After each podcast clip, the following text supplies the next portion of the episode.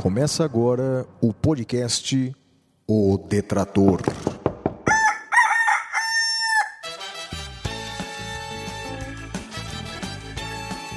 Comigo, o Detrator 45, Flávio Martins.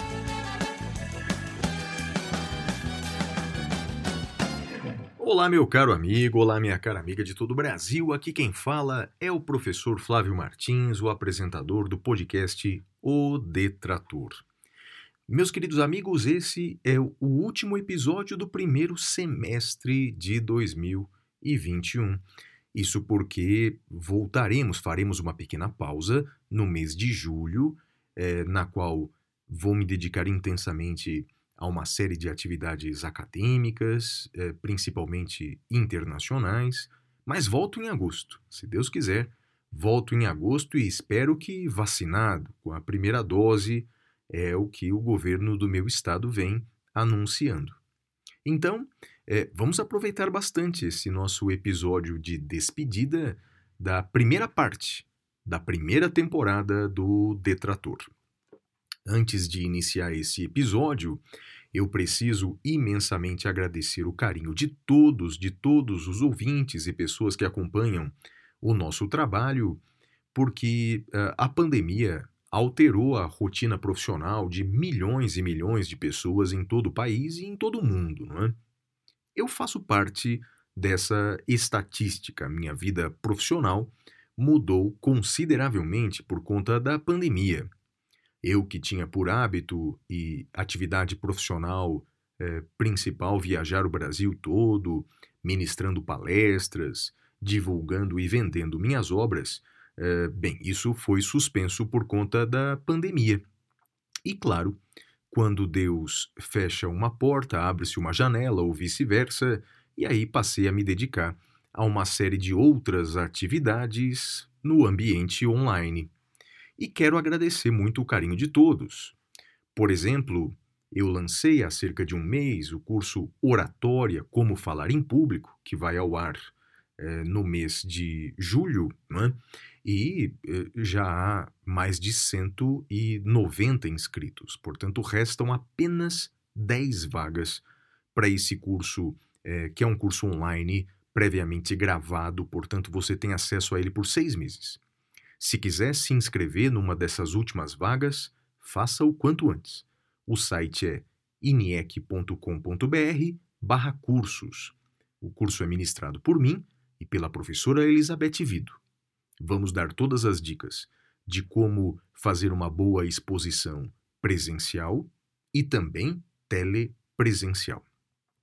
Outro curso que lancei recentemente já é um sucesso, é o curso de pós-doutorado pela Universidade Las Palmas, da Espanha, uma das melhores universidades da Europa, segundo a lista de Xangai.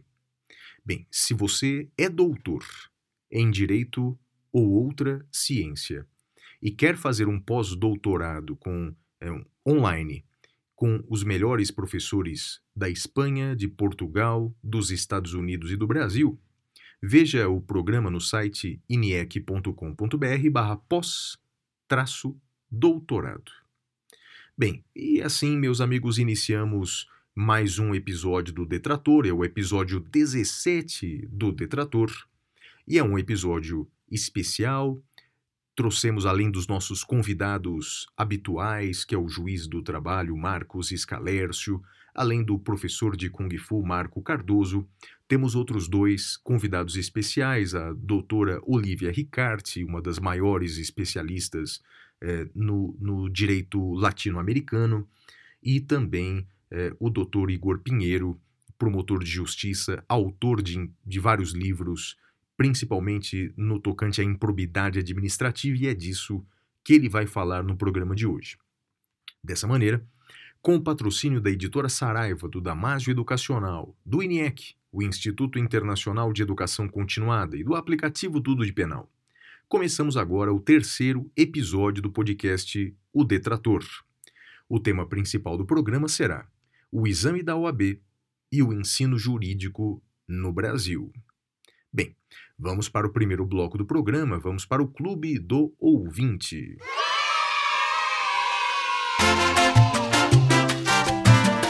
Clube do Ouvinte.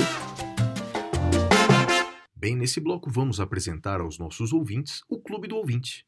É um programa de assinaturas, um programa de apoio. Através de uma pequena contribuição mensal, você contribui imensamente com os nossos eh, programas, com as nossas atividades acadêmicas, como, por exemplo, a edição, a produção de podcasts, como Saindo da Caverna e o Detrator. E além de, de contribuir com nossas atividades, você recebe eh, mensalmente eh, recompensas acadêmicas, como textos, videoaulas, etc. É, no plano básico de R$ reais mensais, você receberá mensalmente videoaulas, textos exclusivos, participação em sorteio de livros todas as semanas e descontos em eventos acadêmicos que eu coordeno. Isso no plano básico.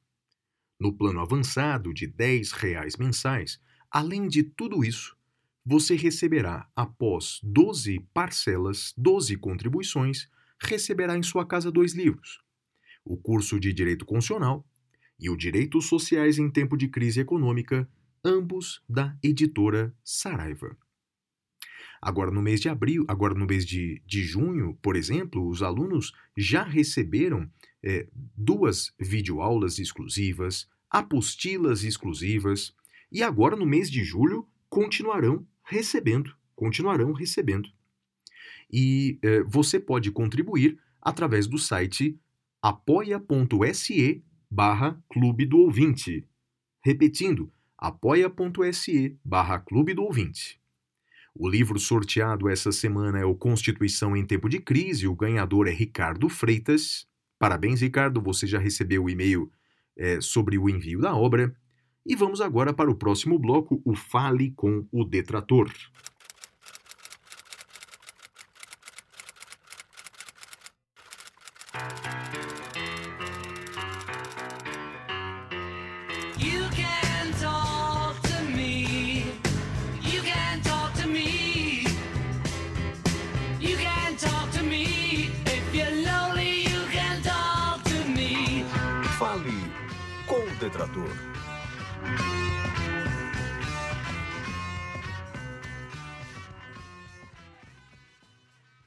Nesse bloco eu leio algumas mensagens que nos foram enviadas ao longo da semana. Você também pode é, perguntar qualquer coisa para a gente, pode mandar suas dúvidas, suas perguntas, suas interações. Nosso e-mail é o podcast professorflaviomartins.com.br. E você também pode interagir logo com a gente, pode interagir de qualquer maneira pelas redes sociais. Os meus endereços, tanto no Twitter quanto no Instagram, são arroba siga o Flávio. Eu queria, é, é, separei uma mensagem, um e-mail enviado pela nossa ouvinte, a Isabelle Alessio, que ela sempre é, interage com a gente, sempre manda e-mails para a gente e, portanto, em seu nome agradeço todos os nossos ouvintes que interagem conosco. Ela escreve assim, ela, ela manda uma, uma longa carta, uma longa missiva, e ela conclui dizendo que vi que estão pleiteando a, volta, a volta do voto impresso. Nesse ensejo tenho duas reivindicações. Quero a volta de JK e da Bossa Nova. Bem, quanto ao JK, a gente sabe que é impossível, né? Mas quanto à Bossa Nova, sabe que eu gostaria muito de ouvir. Na minha opinião, é o ápice da nossa, é, da nossa música brasileira. Muita saudade daquele tempo, muita saudade de Vinícius, de Tom Jobim e de tantos outros compositores. Isabelle, muito obrigado pelo seu carinho ao longo de todo esse semestre. E vamos agora para o próximo bloco, vamos para o Frase da Semana.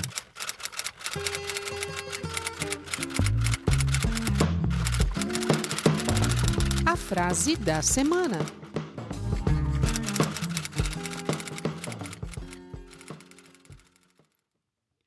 Bem, nesse bloco Frase da Semana, nós analisamos uma frase importante dita por algum pensador ao longo da história, como Luther King, John Kennedy e tantos outros. A frase dessa semana é retirada de uma canção de um famoso cantor e compositor brasileiro.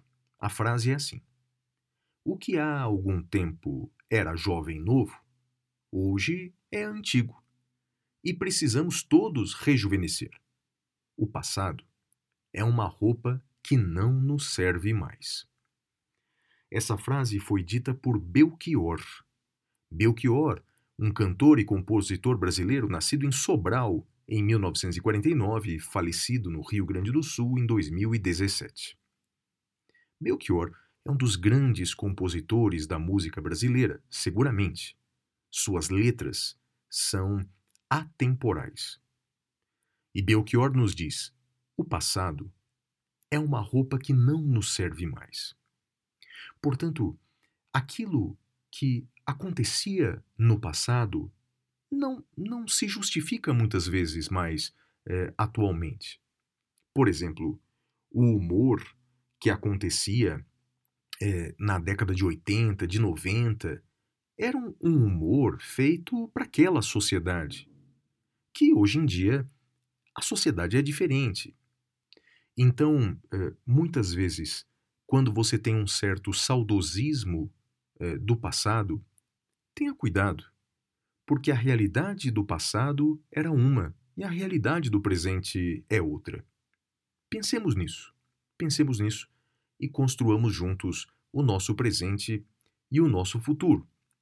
E vamos para o próximo bloco, o bloco em que analisamos fatos históricos da semana.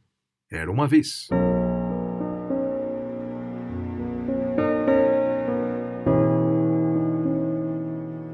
Era uma vez. Bem, nesse bloco Era uma vez, nós examinamos os fatos históricos que aconteceram no dia do lançamento do nosso episódio. Nosso episódio foi lançado agora no dia 21 de junho de 2021. E o que será que aconteceu no dia 21 de junho? Perdão, no dia 28 de junho de 2021. Bem, no dia 28 de junho de 1712 nasceu Jean-Jacques Rousseau filósofo, teórico, político, social, músico e botânico francês, um dos escritores mais importantes e eloquentes da França. Ele nasceu em 28 de junho de 1712 em Genebra, Suíça, e faleceu no dia 2 de julho de 1778. Foi educado por seus tios depois que sua mãe faleceu, pouco após seu nascimento. Aos 13 anos de idade, foi aprendiz de gravador, mas após três anos abandonou esse ofício para converter-se em secretário e acompanhante assíduo da Madame Louise de Varenne, uma mulher rica, generosa, que lhe exerceu eh, uma profunda influência em sua obra e vida. Em 1742, ele se mudou para Paris, onde trabalhou como professor e copista de música, além de exercer o cargo de secretário político. Entre suas obras destacam-se a Botânica, Confissões, mas principalmente O Contrato Social. Jean-Jacques Rousseau está sepultado no Panteão é, é, em Paris, capital francesa. Se um dia você puder viajar para a França, recomendo imensamente que você visite o Panteão. Lá estão sepultadas algumas das principais personalidades francesas de todos os tempos, e lá está Jean-Jacques Rousseau. Em 28 de junho de 1919, a Alemanha é obrigada a assinar o Tratado de Versalhes. Esse tratado foi assinado após a Primeira Guerra Mundial. Nesse tratado, a Alemanha assumiu toda a responsabilidade da Primeira Guerra Mundial, foi imposta uma restrição ao tamanho do seu exército, teve que pagar uma indenização pelos prejuízos, estipulada em aproximadamente 33 milhões de dólares, reconheceu a independência da Áustria, dentre outras sanções. Infelizmente, o Tratado de Versalhes ensejou uma resistência enorme dentro da Alemanha essa resistência, essa crise econômica profunda pela qual passou a Alemanha, fez nascer um movimento muito conhecido, que é o nazismo. E vamos agora para o próximo bloco, vamos para os fatos da semana. Fatos da semana. Bem, o primeiro fato da semana é a prisão uh, do deputado federal Daniel Silveira. Esse foi um assunto tratado no último episódio do podcast Saindo da Caverna, mas naquele momento nós não tínhamos acesso à decisão que decretou essa sua prisão, uma decisão do ministro Alexandre de Moraes acolhendo o pedido da Procuradoria-Geral da República. O fato é o seguinte: no início do ano, Daniel Silveira foi preso em flagrante. Esse foi o argumento de sua prisão. Foi preso em flagrante.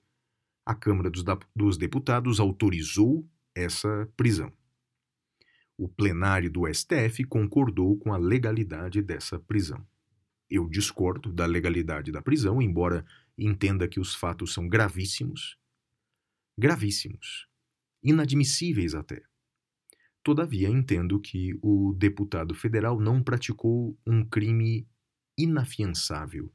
Para mim, os crimes inafiançáveis estão somente na Constituição Federal.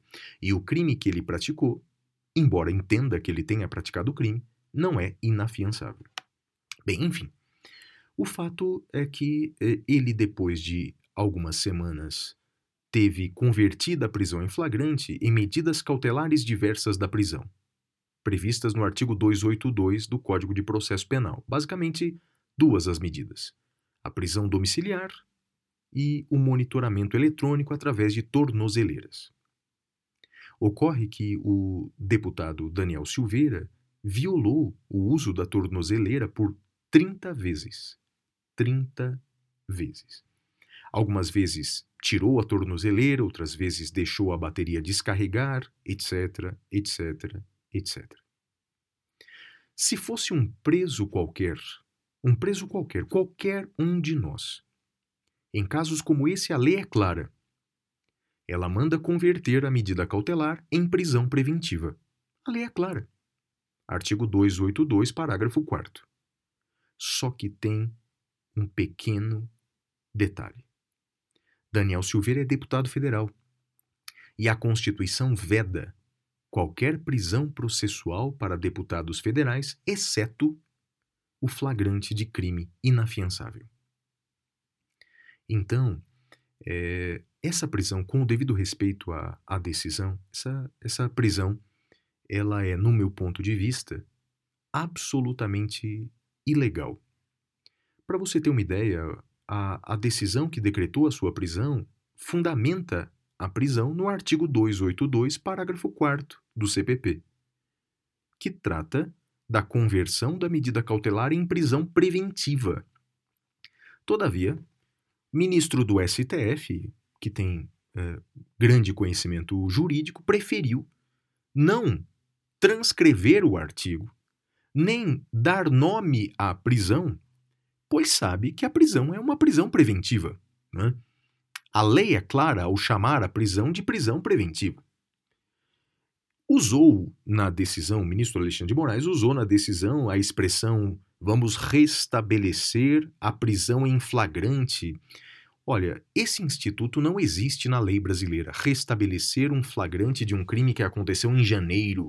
Né?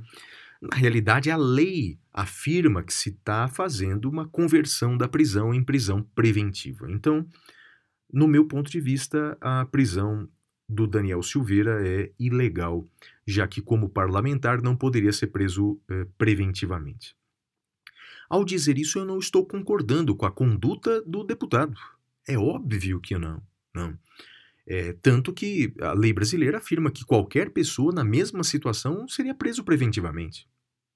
É, ele só não pode ser preso por ser deputado federal. Alguns amigos até me disseram, mas Flávio, mas ele está violando o uso da tornozeleira. Nesse caso, faz o quê? Não prende? Bem, a Constituição brasileira diz que não, que não prende. É, eu sempre é, brincava nas minhas aulas, é, quando o assunto é esse, é, prisões processuais de parlamentares, eu brincava que se um réu ameaça fugir, o juiz pode decretar prisão preventiva. Mas se um deputado federal ameaça fugir, o juiz tem que desejar boa viagem. A lei pode não ser justa, mas essa é a lei brasileira. A segunda notícia da semana é que o deputado federal Luiz Miranda acusa o presidente da República de crime de prevaricação. Basicamente, o deputado Luiz Miranda afirma que levou ao presidente uma certa irregularidade eh, no, na compra de vacinas. Segundo ele, o presidente da República afirmou saber quem seria o responsável eh, pelo crime e afirmou que determinaria a investigação. E não determinou a investigação. Bem, é, não responsabilizar ou não buscar a responsabilização de seus subordinados configura crime de prevaricação previsto no Código Penal e também configura crime de responsabilidade previsto na Lei dos Crimes de Responsabilidade. No passado, por exemplo, quando me perguntavam se, na minha opinião, Dilma Rousseff teria praticado crime de responsabilidade, eu dizia que, na minha opinião, sim. Mas não por conta das pedaladas uh, fiscais que outros presidentes também praticaram. O que mais me chamava atenção na gestão anterior, e não só nela, na gestão de Michel Temer e outras, é a evidência de irregularidades de subordinados e que não foram buscadas as devidas responsabilizações. Então, a, a omissão eh, do presidente contra eh, com relação à irregularidade dos seus subordinados não é algo inédito, mas é algo que configura crime, crime comum e crime de responsabilidade. Terceiro fato da semana é que, ao ser ouvido na CPI da Covid, uh, o, o, foi ouvido o servidor público Luiz Miranda, uh, homônimo do seu irmão, deputado federal, ao ser ouvido o senador por Rondônia, Marcos Rogério, acusou veementemente o servidor público da prática do crime do artigo 325 do Código Penal. Isso porque, segundo o senador, o servidor público deveria levar as suspeitas de fraude para o seu superior imediato e não para o presidente da República. Ocorre que o servidor suspeitava do seu superior imediato por conta de pressões eh, heterodoxas para a aprovação do pagamento de, uma, uh, de um contrato. Um contrato que tinha falhas, segundo o servidor. Bem, então, segundo o senador Marcos Rogério, o servidor não podia levar a questão ao presidente sob a pena de praticar o artigo 325 do Código Penal. Do que se trata esse crime? Trata de violação de sigilo funcional, que eu leio para vocês. Revelar fato de que tem ciência em razão do cargo e que deva permanecer em segredo. Então, portanto, o senador Marcos Rogério acusou o servidor público concursado de revelar um fato que deveria permanecer em segredo. Senador, eu não sei o que o senhor pensa da vida pública, mas supostos crimes contra a administração não são segredo da administração, senador. Eu tenho medo de como o senhor leva a sua vida pública. O senhor acha que irregularidades são segredo, não estou dizendo que houve crime. Mas, segundo o servidor, há suspeita. E o senhor acha que suspeitas de irregularidade devem permanecer em segredo? Ah, senador, eu lamento. Lamento pelos seus eleitores. O próximo, o próximo fato da semana é que continua a tramitar no Congresso Nacional o projeto de lei que muda radicalmente a lei de improbidade administrativa. Para o programa de hoje, trouxemos aqui um grande especialista na área, o Dr. Igor Pinheiro, autor de vários e vários livros sobre o tema. Ele é promotor de justiça, ele é uma grande autoridade no assunto. Igor, seja bem-vindo novamente ao nosso programa. Por gentileza, faça os seus comentários acerca desse projeto que muda consideravelmente a lei de improbidade administrativa. Olá pessoal, tudo bem? Meu nome é Igor Pinheiro, sou promotor de justiça no estado do Ceará Também estou no Instagram, arroba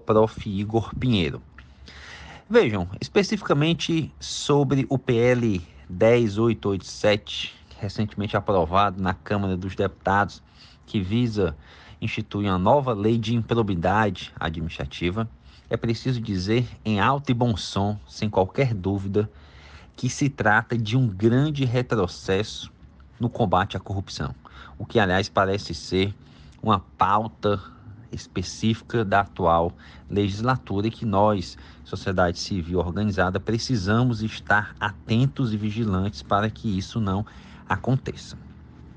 Diante do nosso tempo aqui, eu separei duas disposições para que nós possamos analisar de fato como elas são ruins e maléficas para o interesse público.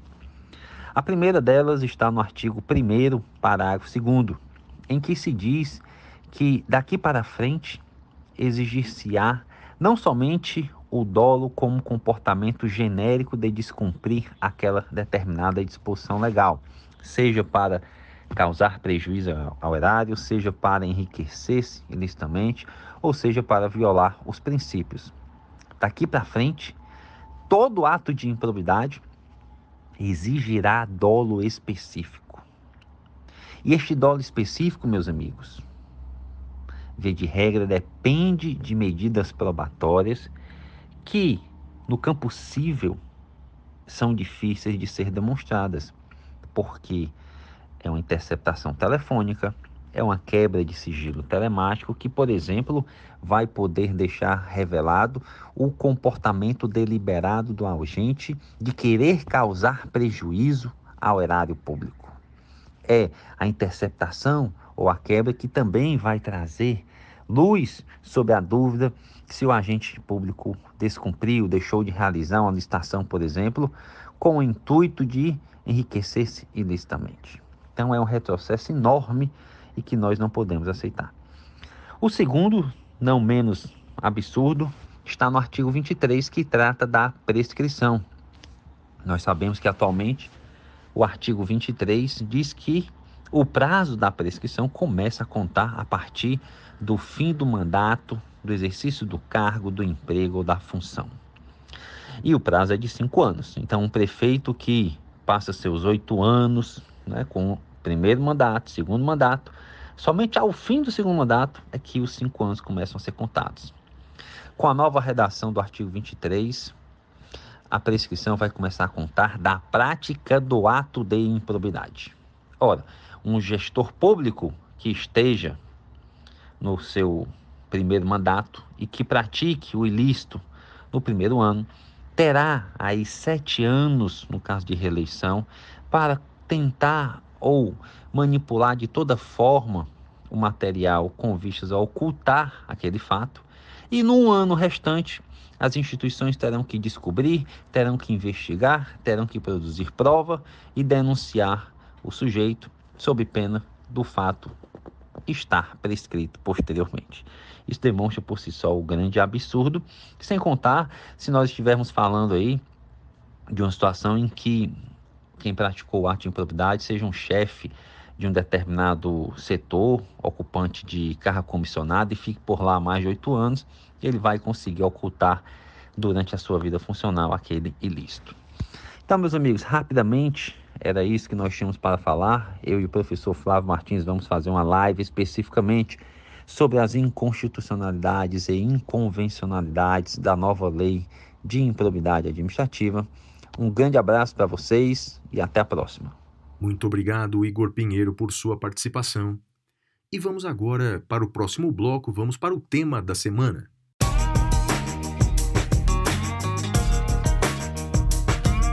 Tema da semana.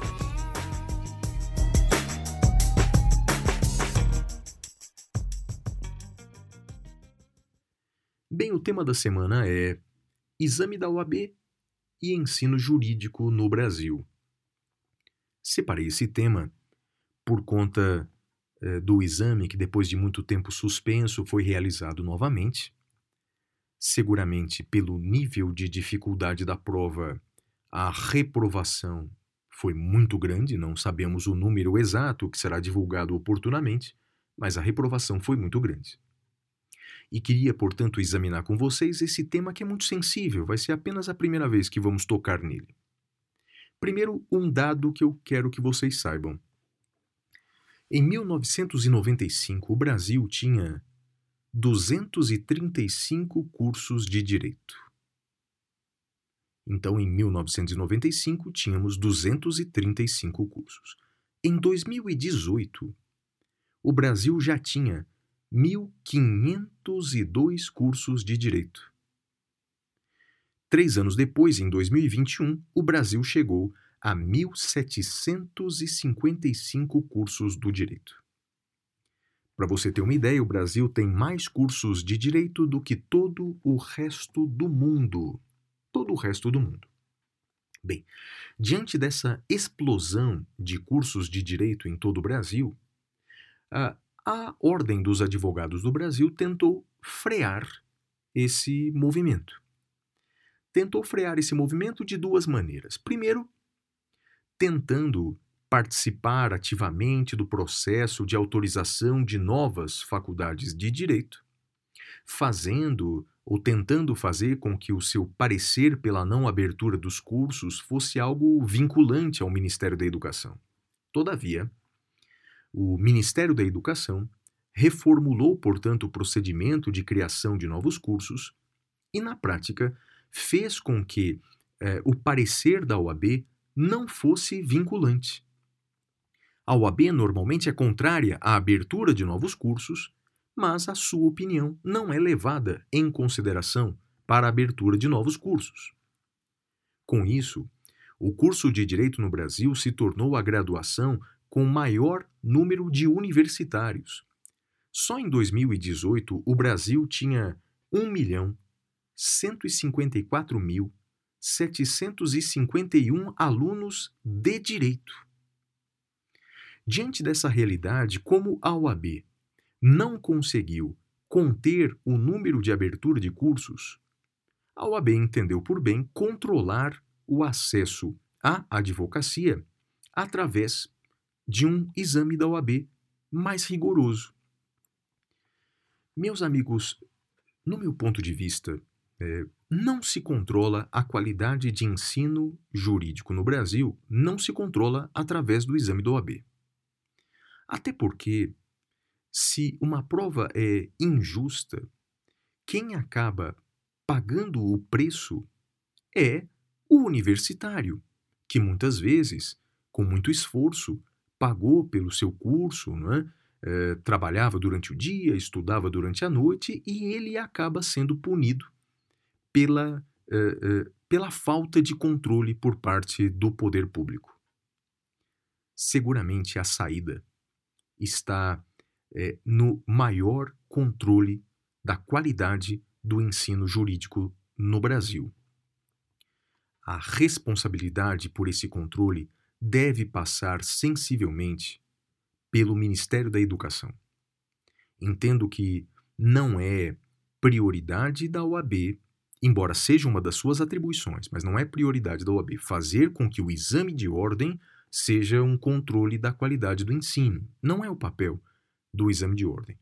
Mas a OAB ela pode muito contribuir para a qualidade do ensino nas faculdades brasileiras, mas cabe, sobretudo, ao Ministério da Educação fazer esse controle. De que maneira? Exigindo parâmetros mínimos de qualidade das faculdades. Meus amigos, infelizmente, esses parâmetros mínimos foram flexibilizados ao longo dos últimos anos. E nós temos aí, em muitas faculdades do Brasil, professores que dão 10 ou mais disciplinas porque isso fica mais barato para o empresário. É, as faculdades é, de direito foram autorizadas pelo Ministério da Educação a colocarem online 40% dos seus cursos. Então, você não precisa pagar 100% os professores, você paga 60% de professores em sala de aula e os outros 40%. Você faz um curso à distância. E eu não estou me referindo à pandemia, eu estou me referindo a uma regra existente antes da pandemia. Então, não é de hoje, não é de hoje que é interesse dos governos brasileiros ter muitos universitários. Isso é até uma propaganda política.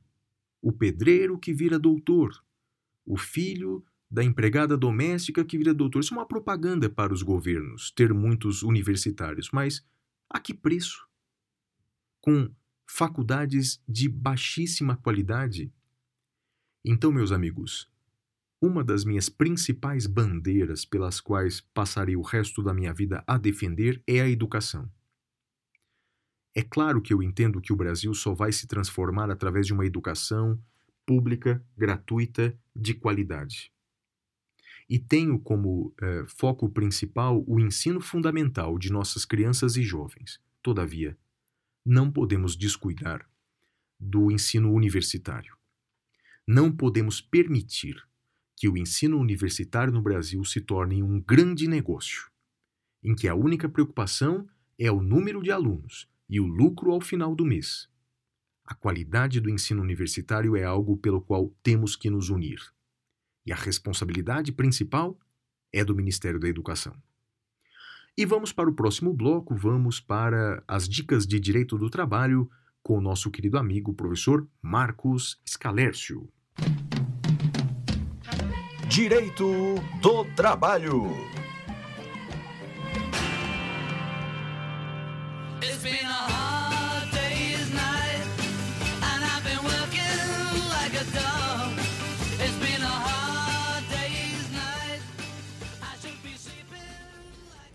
Olá, queridos amigos e amigas, ouvintes do podcast de sucesso O Detrator. Eu sou Marcos Escalércio, juiz do trabalho, professor de Direito e Processo do Trabalho no Damásio. Estou aqui a convite do querido amigo Flávio Martins para falar sempre sobre direito e processo do trabalho. Lembrando que fiquem à vontade para mandar qualquer dúvidas, temas, sugestões para serem mencionados aqui. Só mandar diretamente ao professor Flávio no e-mail podcast@professorflaviomartins.com ou diretamente para mim nas minhas redes sociais, arroba Marcos tudo junto, Instagram, Twitter, Facebook, é, canal no YouTube, tá certo? O tema de hoje é um tema interessante, um tema importante, meus amigos. Vamos falar da estabilidade gestante. Foi perguntado se o desconhecimento da gestante impede o direito à estabilidade, se ela, quando mandada embora, não sabia que estava grávida, se isso impede o direito à estabilidade mais. Se o ajuizamento da ação após o período da estabilidade também lhe retira o direito. E aí, minha gente, tema interessante, importante, que é de é necessário o conhecimento de todos. A estabilidade gestante está no artigo 10, inciso 2, a linha B do ADCT que prevê o direito à estabilidade desde a concepção, desde a confirmação, até cinco meses após o parto. Essa estabilidade, o TST na súmula 244, gerou a interpretação que adota-se um critério objetivo. Como assim? O desconhecimento da gestante, o desconhecimento dela da, da, da sua gravidez, não lhe retira o direito à estabilidade. Não impede o direito à estabilidade. É um critério objetivo, ok? Lógico, aqui o podcast é para todos, para quem advoga para trabalhadores, trabalhadoras, para empresários, em, empregadores, para advogados, para juristas, para todos. Há quem critique essa interpretação da súmula 244 do TST de critério objetivo, se pegando na questão da boa-fé contratual. Como você vai poder punir o empregador determinando uma nulidade de uma rescisão e a reintegração imediata, se nem a própria gestante sabia desse direito? Então, essa interpretação, que é minoritária, prevalece que tem direito, tá? Essa interpretação tenta afastar o direito da estabilidade ou, ao menos, garantir o direito apenas a partir da citação do empregador. Como assim? Porque a partir da citação de quando ele é citado daquela ação trabalhista, é que ele teve conhecimento da estabilidade. Então ele tem que responder a partir daí, porque antes disso ele não sabia da gravidez. Fechou? Em razão desse problema, que se debate muito a possibilidade do exame médico demissional de gravidez. A CLT, expressamente, lá no artigo 373-A, ela proíbe o exame médico de gravidez na admissão e durante o contrato, mas nada fala na dispensa, na rescisão. E por isso, muitos sustentam que deveria ser possível o exame médico de gravidez na rescisão para evitar exatamente essa situação, essa discussão sobre o desconhecimento. Fechou? Uma outra polêmica interessante é uh, o, o ajuizamento da ação só depois do período de estabilidade. Como fica? Nesse caso, a UJ, Orientação Jurisprudencial 199 da SDI1, prevê que, que nesse caso, ela não perde a estabilidade também.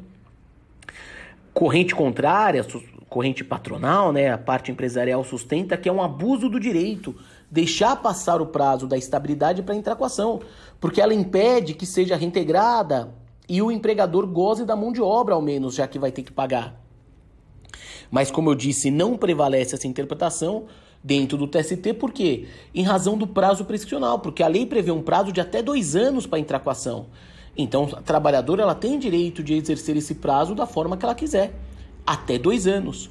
Então, se ela exercer o seu direito de ação depois de já esgotado o período de estabilidade, é válido e ela vai ter direito apenas à indenização. Tá bom, minha gente? E lembrando por fim que ela tem direito, ainda que ela engravidou no período do aviso prévio, que é um outro tema polêmico.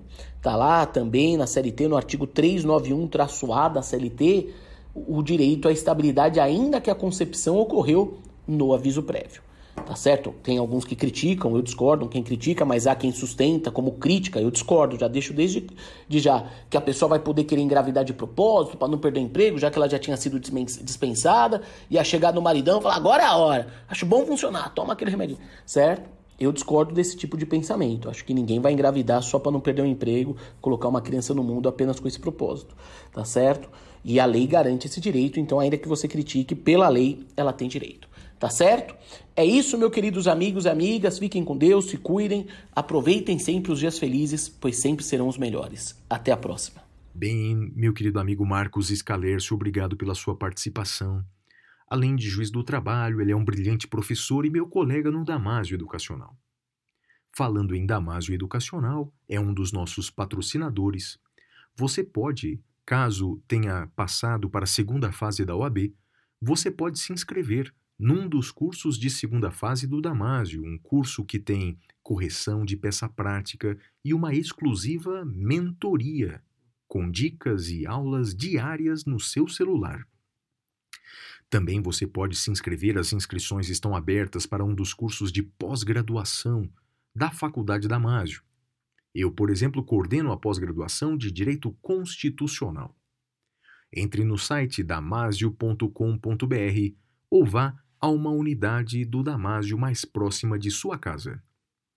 E vamos agora para o próximo bloco. Vamos para o bloco de entrevistas, o interrogatório, com a minha querida amiga e jurista brilhante, Olivia Ricarte. Interrogatório. Olivia, muito obrigado pela sua participação aqui no podcast O Detrator. Olivia, você é uma das maiores especialistas no Brasil no tema América Latina. E eu gostaria muito que você, com sua experiência, com seu conhecimento, falasse um pouco para a gente o que está acontecendo no Peru, em que, no momento da gravação desse episódio, embora as eleições tenham ocorrido há duas semanas, o resultado ainda não foi anunciado duas semanas depois, o que causa uma enorme instabilidade nas ruas peruanas. E também gostaria que você falasse sobre a Nicarágua, em que o presidente Daniel Ortega está prendendo opositores, candidatos à presidência? Olivia, pelo amor de Deus, explica pra gente o que está acontecendo no Peru e na Nicarágua. Diz aí para nós. Olá, amigos ouvintes que acompanham o Detrator comandado pelo brilhante professor Flávio. É sempre uma alegria participar desse podcast, do qual eu sou fã e ouvinte assídua desde a primeira edição, assim como outro podcast dele também, o já tradicional, festejado e com razão, porque é maravilhoso mesmo e super necessário, o Saindo da Caverna.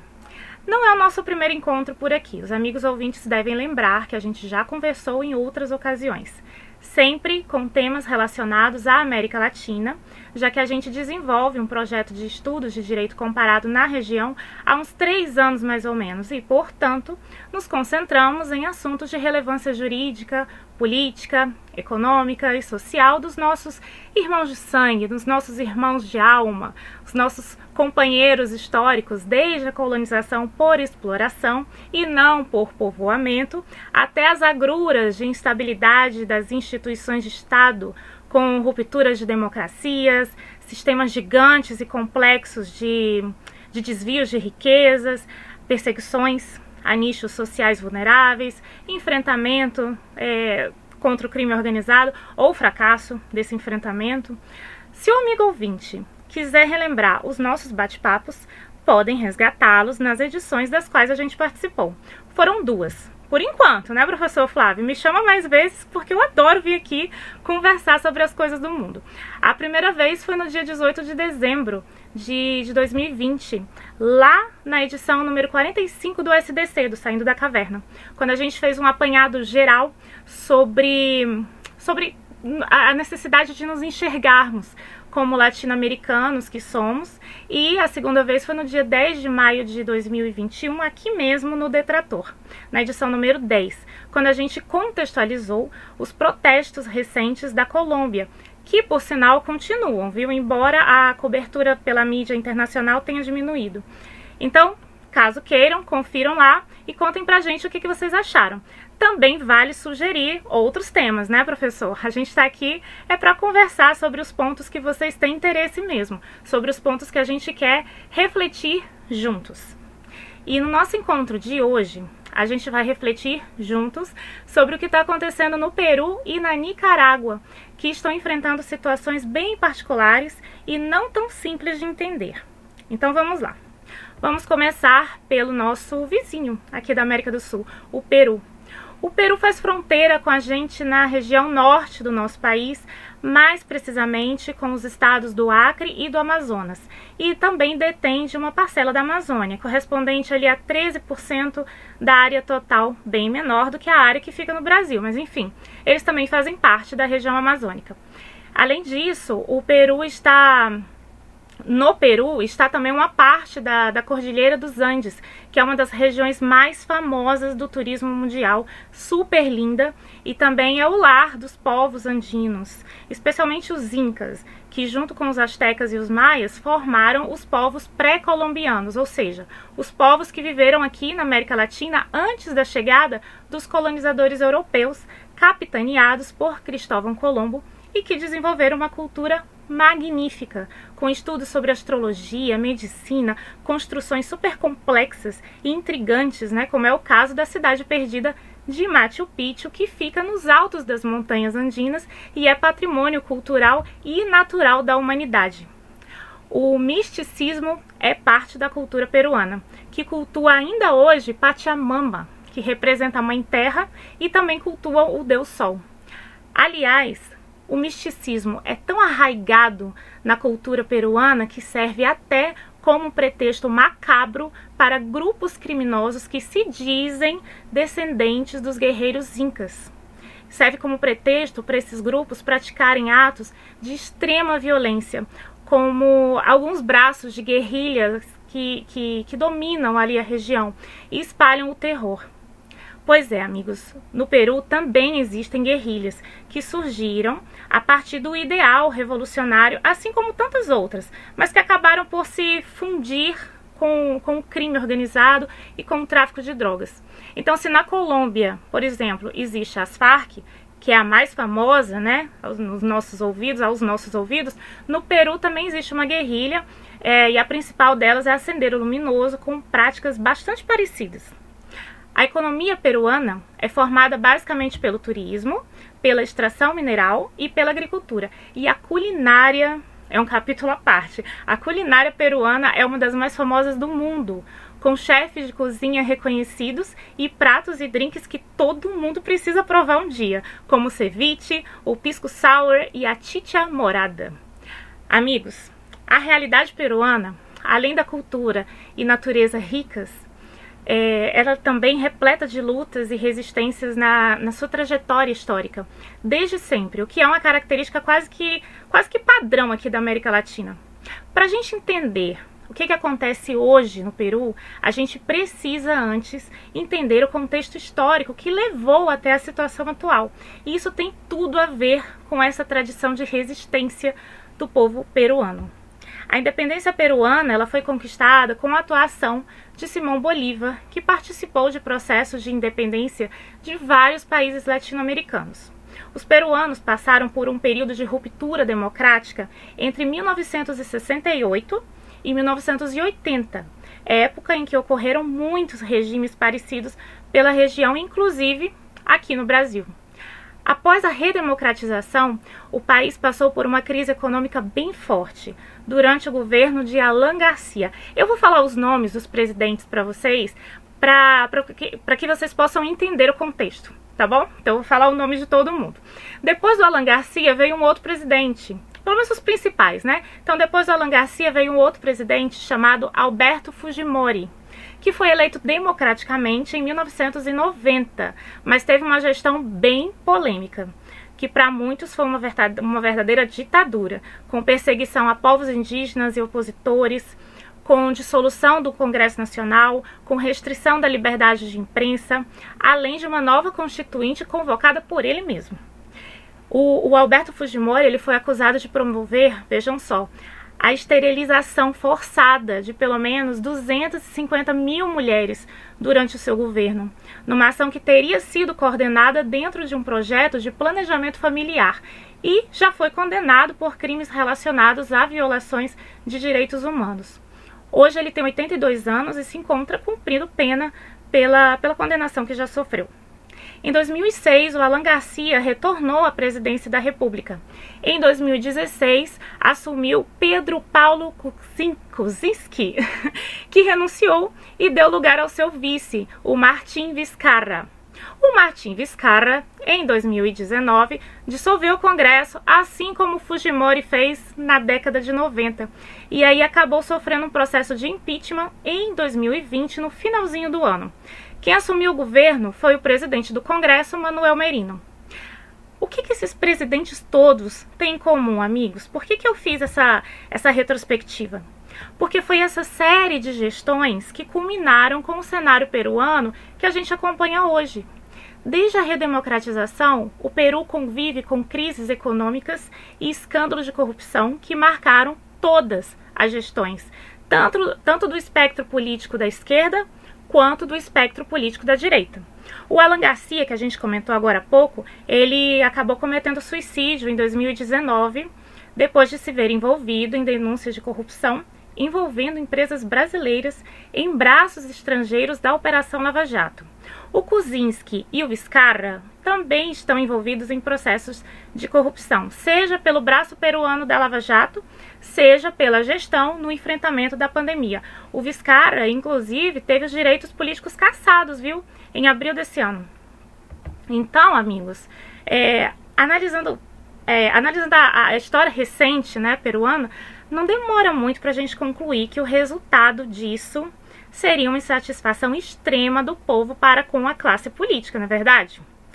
Além disso, o fato de as crises de corrupção acompanharem governos de espectros políticos variados induzem a polarização. E no caso do Peru, elevou-se esse conceito de polarização no nível máximo, como a gente viu no último pleito.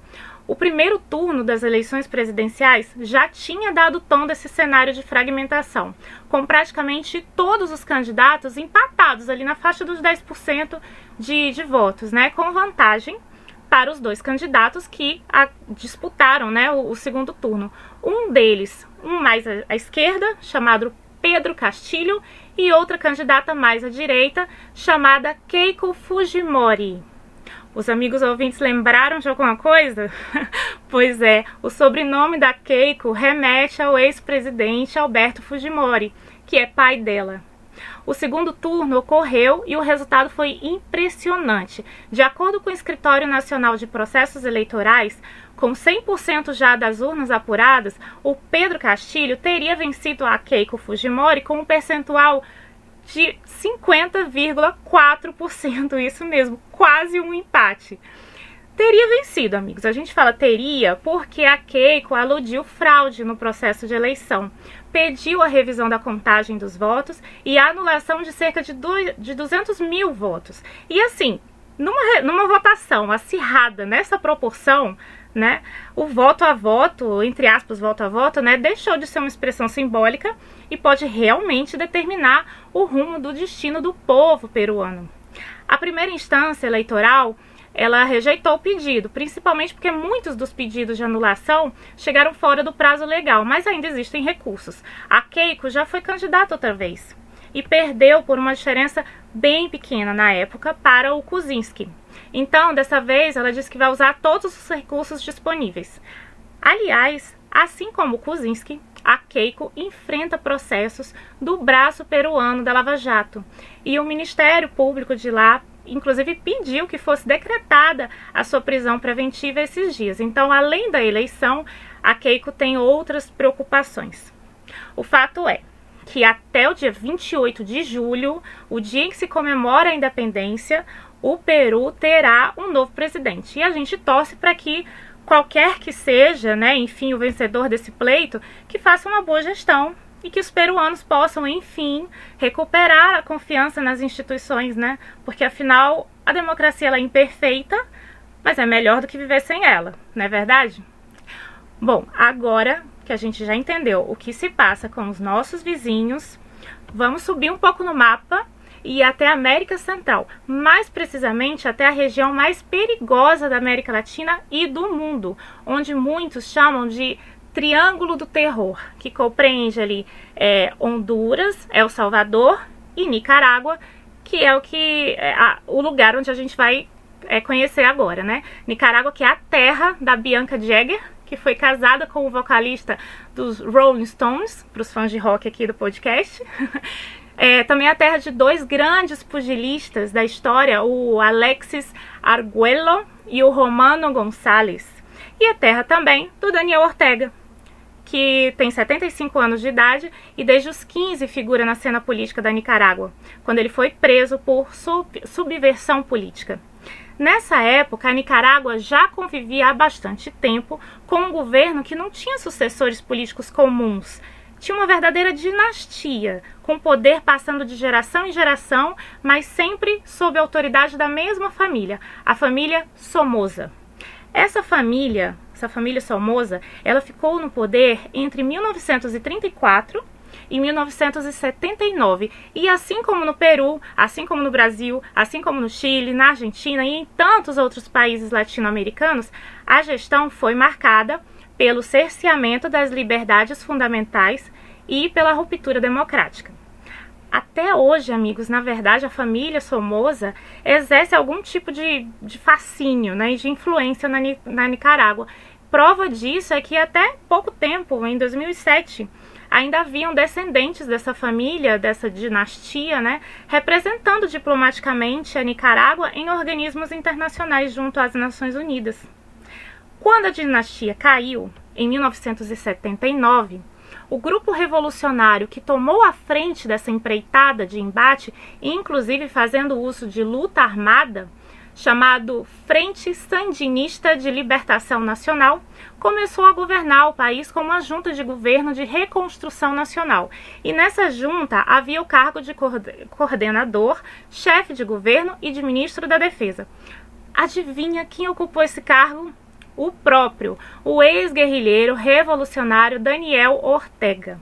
Em 1984, ele foi eleito democraticamente, dessa vez, é, presidente da Nicarágua e ficou no cargo até 1990 sendo que o, o, o, começo do seu governo ele foi muito parecido com os primeiros anos do governo de Cuba pós-revolução, ou seja, ele foi centrado em políticas de reforma agrária, políticas de distribuição de renda e de alfabetização, no qual ele foi muito bem sucedido, inclusive, viu? A gente é, precisa destacar isso.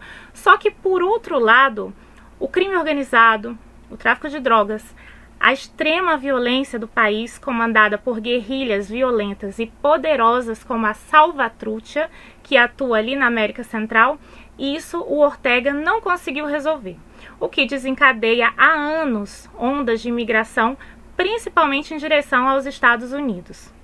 A economia da Nicarágua é baseada principalmente na indústria, na exportação de têxteis e de minério e no turismo, já que por lá existem sítios arqueológicos dos maias, né, que é um outro, um outro povo pré-colombiano, como os incas lá no Peru, é, e esses sítios eles existem ali principalmente na região de fronteira com Honduras, além de vulcões famosos como o Mombacho e de ilhas paradisíacas como a Corn Island. Assim mesmo, a Nicarágua ainda é um dos países mais pobres da região. Tem altos níveis de subemprego e de pobreza, além do problema de segurança pública, como a gente acabou de mencionar. Esse cenário todo induz a população a questionar né, a, a, gestão do Ortega, que já está no seu terceiro mandato, desde, 2000, perdão, desde 2007. E ele é, afinal de contas, um dos últimos representantes aí da onda vermelha latino-americana que ilustrou o cenário político, né, de esquerda de centro-esquerda nos anos 2000. Foi substituído aí pela ascensão de governos mais centristas e de direita, e que agora a gente vê que esses governos centristas e de direita também estão sendo desidratados um a um, né, em cada pleito que a gente acompanha. E aí, se esse ciclo ele vai se solidificar só o futuro vai dizer. Na Nicarágua, essa tendência de mudança de rumo no espectro político parece se anunciar e, com as eleições marcadas para novembro desse ano, as projeções apontam Ortega ainda como preferido, mas com figuras de oposição avançando uh, na popularidade em vários cenários hipotéticos. E aí, Coincidência ou não, amigos, essas figuras expoentes que poderiam pôr fim à gestão do Ortega estão sendo afastadas uma a uma da corrida eleitoral, sendo denunciadas e, portanto, aí é impedidos, né, de concorrer como candidatos e alguns inclusive sendo presos. Ao todo, até o, o, o, fechamento aqui da edição do podcast, já foram mais de 10 líderes de oposição e pré-candidatos presos e processados, incluindo a principal opositora dele hoje, que é a Cristiana Chamorro. Que assim como a Keiko Fujimori lá no Peru, ela também é filha de uma ex-presidente da Nicarágua, grande rival política do Ortega. Além de ser acusado de perseguição uh, de perseguir né, os seus opositores políticos, o Daniel Ortega também é acusado de perseguir pessoas comuns que de alguma forma se manifestam contra a sua gestão.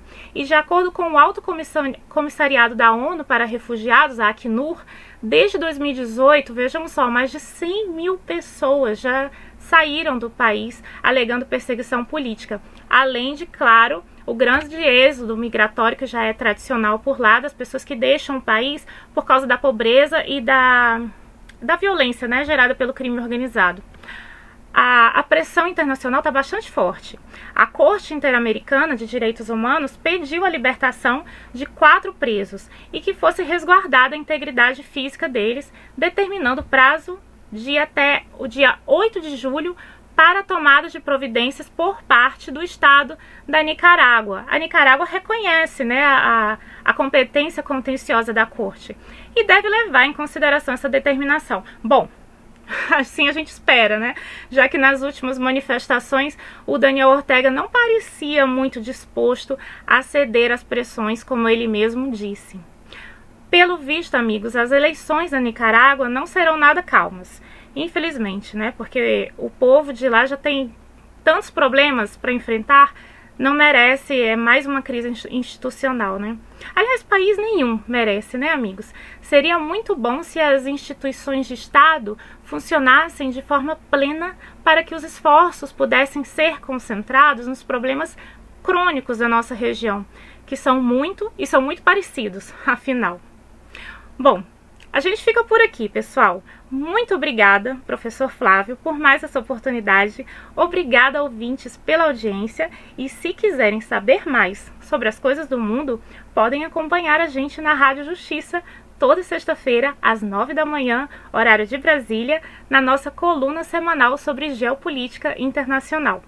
Ou peçam pro professor Flávio aqui chamar a gente que a gente volta. um grande abraço, se cuidem e até a próxima. Olivia, muito obrigado pela sua participação, é sempre incrível, muito obrigado mesmo, um grande beijo para você. E vamos para o próximo bloco em que temos dicas de bem-estar físico e mental com o mestre Marco Cardoso. Fala, mestre! Fala, mestre!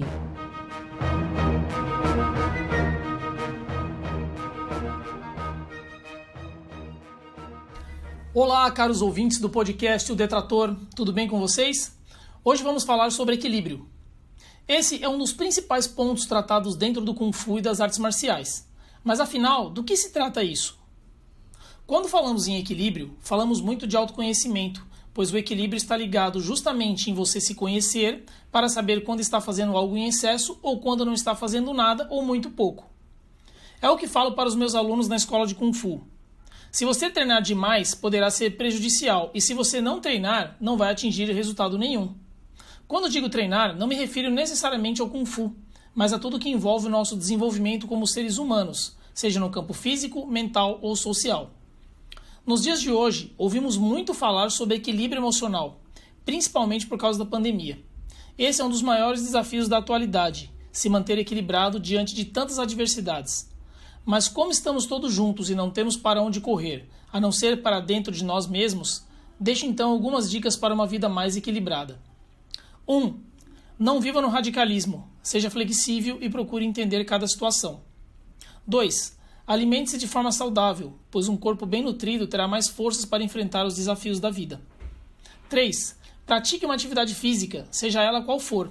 Isso vai te ajudar demais com a sua autoestima e motivação diária. Fica o convite para quem quiser conhecer o Kung Fu. 4. Você é a média das 5 pessoas com que mais convive.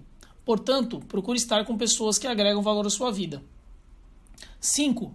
Cuidado com o excesso de informação, principalmente com as notícias ruins que te deixam com medo, pois o medo te paralisa e não te deixa seguir em frente.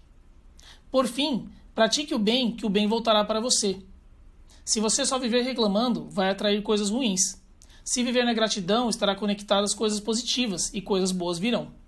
Vamos em frente. Forte abraço do professor Marco Cardoso. Bem, o professor Marco Cardoso é seguramente um dos melhores professores que tive. Ele é faixa preta no quinto grau de Kung Fu, professor de Kung Fu e técnicas orientais para a qualidade de vida desde 1992. E ele é diretor na cidade de São Paulo da escola Quan Kun de Kung Fu. Você pode acompanhar o trabalho do professor Marco Cardoso e até mesmo contratá-lo para aulas coletivas ou eh, particulares através do seu perfil no Instagram, arroba KungFuLife7. KungFuLife7. Ou procurar pela sua escola Quan Kun de Kung Fu. E vamos para o próximo bloco, vamos para o Dica da Semana. Dica da semana.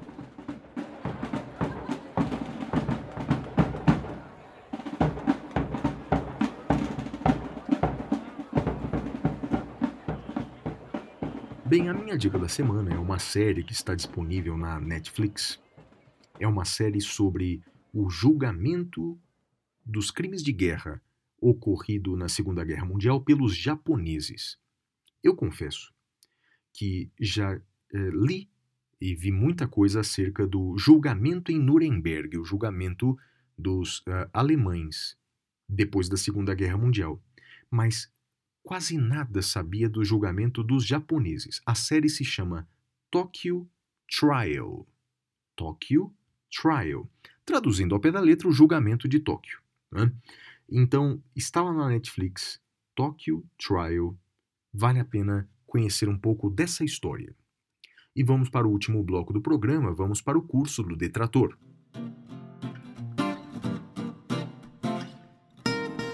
O curso do detrator.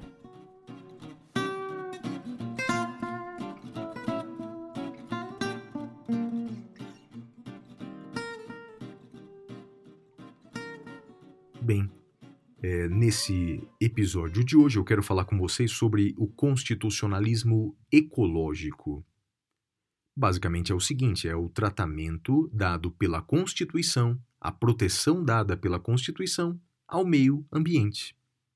Constitucionalismo ecológico, a proteção constitucional ao meio ambiente.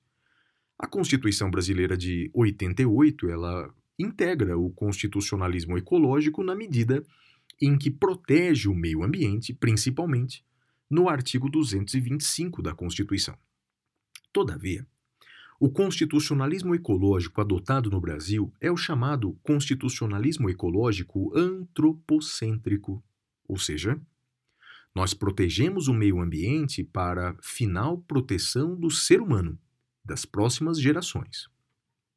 Existe um movimento de vanguarda, principalmente na Constituição do Equador, que é diferente. É o constitucionalismo ecológico biocêntrico. Lá, Nessa Constituição equatoriana, por exemplo, o meio ambiente é um fim em si mesmo e protegê-lo significa proteger o meio ambiente como sendo ele titular de direitos fundamentais. Enquanto aqui nós protegemos o meio ambiente para a proteção do ser humano, no Equador, protege-se o meio ambiente porque ele, meio ambiente, é titular de direitos. Enquanto aqui, então, nós temos o constitucionalismo ecológico antropocêntrico, no Equador, ao constitucionalismo ecológico biocêntrico. E dessa maneira, encerramos mais um episódio do podcast O Detrator. Esse foi o episódio 17 e nos vemos novamente em agosto. Quero que todos se cuidem bastante. No mês de julho, essa pandemia vai passar. Até agosto, meus amigos. Tchau, tchau.